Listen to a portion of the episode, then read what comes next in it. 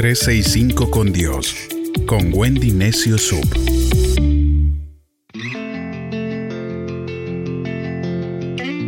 de febrero, el Dios que oye tu oración. Segunda de Reyes 19, en los versos del 14 al 16 nos dice, Ezequías tomó la carta y la leyó. Luego fue al templo, extendió la carta delante de Dios y oró diciendo, Dios de Israel, tú tienes tu trono sobre los querubines, tú eres el único Dios de todos los reinos de la tierra, tú eres el creador del cielo y de la tierra. Préstanos atención y mira lo que nos está sucediendo. Escucha lo que dijo Sennacherib para ofenderte a ti, al Dios de la vida. Ezequías fue un rey bueno. Este rey trajo un nuevo comienzo de restauración del templo del pueblo de Israel y la nación volvió su corazón a Dios hasta que el rey de Asiria, Sennacherib, envió a sus mensajeros y sus ejércitos con el propósito de destruir la ciudad. ¿Qué hacemos nosotros cuando recibimos este tipo de cartas, este tipo de noticias desalentadoras? Una carta de desalojo, un embargo, un mal diagnóstico, una carta de divorcio, un juicio denegado. ¿Qué hacemos nosotros? Sennacherib venía con sus ejércitos con malas intenciones, pero Ezequías se llenó de fe y comienza a demostrar su confianza a Dios al punto que le dijo al pueblo en segunda de Crónicas 32 versos del 7 al 8. Tengan confianza y sean valientes. No se desanimen ni le tengan miedo al rey de Asiria y a su gran ejército. Nosotros somos más poderosos. El rey, el rey de Asiria confía en su ejército, pero nosotros tenemos a Dios de nuestra parte y Él peleará por nosotros. El pueblo se tranquilizó, pues la confianza de, y las palabras de Ezequías estaban puestas en Dios. Aunque se levanten grandes gigantes y haya mucha oposición contigo, hay alguien más grande y mucho más poderoso. Ellos se apoyan en su fuerza humana, ellos se apoyan en sus conexiones, en su trabajo, en su dinero. Tú apóyate en Dios. Entonces Sennacherib envió unas cartas de amenaza y así opera Satanás. Satanás comenzó a usar la boca de él y recuerda cómo engañó a Eva con palabras para intimidarla y para confundirla, porque no lo haría contigo. También envía palabras que, amenazantes y algunos dicen, esta enfermedad Dios me la envió, pero Dios no envía la enfermedad. Eh, es el enemigo que viene a matar y a destruir. Dios siempre la Biblia nos dice en Juan 10:10 que Él viene a traer vida y vida en abundancia. A veces el enemigo te hace creer que todo lo que te está sucediendo hoy en día es castigo de Dios. Pero eso es una mentira porque Dios es bueno. Repítelo conmigo, Dios es bueno. Mientras que el diablo ha venido a destruirte, viene Dios para salvarte. El diablo te quiere ver pobre, Dios te quiere ver próspero. El diablo te quiere enfermo, Dios te quiere sano.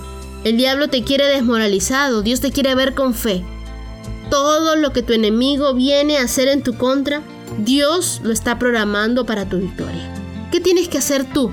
Que Dios oiga tu oración. Segunda de Reyes en el capítulo 18, en el verso 36 dice la gente se quedó callada, porque el rey les había ordenado no contestar. Y acá hay algo bien importante que quiero enseñarte a silencio y espera en Dios. A veces cuando recibimos una amenaza, nuestra primera reacción es responder en caliente, responder molestos, argumentarnos contra Dios y contra las personas y mostrarnos enfadados. Nuestros argumentos contra el diablo no pueden hacer que nosotros pisemos el palito. No pierdas tu tiempo ahí. La actitud correcta es la confianza absoluta en Dios. Recuerda que Dios es bueno ¿Y qué debemos hacer? Esperar en silencio. La salvación viene de nuestro Dios. Recuerda siempre esto. Estad quietos y conoced que yo soy Dios. Cuando tú te callas, Dios te defiende. Cuando tú guardas silencio, es Dios el que habla por ti. Cuando tú no te defiendes, es Dios quien presenta la batalla por ti. Segundo, pide oración. Segunda de Reyes 19, versos 1 y 2 dice, cuando el rey Ezequías escuchó el mensaje de Sennacherib, se puso muy triste y para mostrarlo se rompió la ropa, se puso ropa áspera, se fue al templo y luego les dijo, le pidió a Eliakim y a Sebna, a los sacerdotes más ancianos, que fueran a ver al profeta Isaías, hijo de Amós. Como ya se había dicho, Eliakim era el encargado del palacio y Sebna era el secretario del rey. Todos ellos fueron vestidos con ropa áspera para mostrar su tristeza. Ezequías en ese momento buscó al profeta Isaías. Y lo que tú necesitas es oración. Busca a alguien que ore por ti. Busca a tu líder, a tu pastor, escríbeme. Busca a alguien que te cubra con sus oraciones. El altar se llena de peticiones de oración. Busca a alguien que ore por ti. Tercero, presenta esas cartas de amenazas en tu lugar secreto. Segunda de Reyes 19, verso 14 dice, entonces Ezequías tomó la carta y la leyó, y luego fue al templo y extendió la carta delante de Dios. Expon tu causa delante de Dios. Dile a Dios, oye lo que están diciendo de mí, oye lo que están diciendo de mi familia, oye lo que se está hablando acerca de mi salud. Mira estos extractos del banco. Dios mío, mira esta notificación que ha llegado acerca de mi casa. Ponga tu familia en el altar de Dios. El Dios de Ezequías es el mismo Dios nuestro y Dios siempre envía su respuesta. Esta respuesta de Dios me impresiona.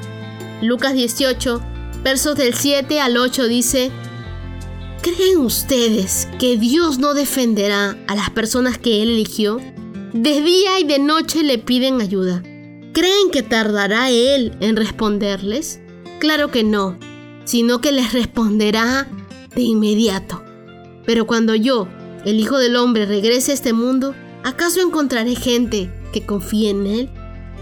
Segunda de Reyes 19, versos del 6 al 7 dice, e Isaías le respondió, Denle al rey este mensaje de parte de Dios. No tengo, no tengas miedo de los insultos de ese soldado. Yo haré que el rey Sennacherib reciba una mala noticia que lo obligue a regresar a su país y allí lo matarán. Este era un juicio contra Sennacherib. Esas palabras no son contra ti, sino contra tu enemigo.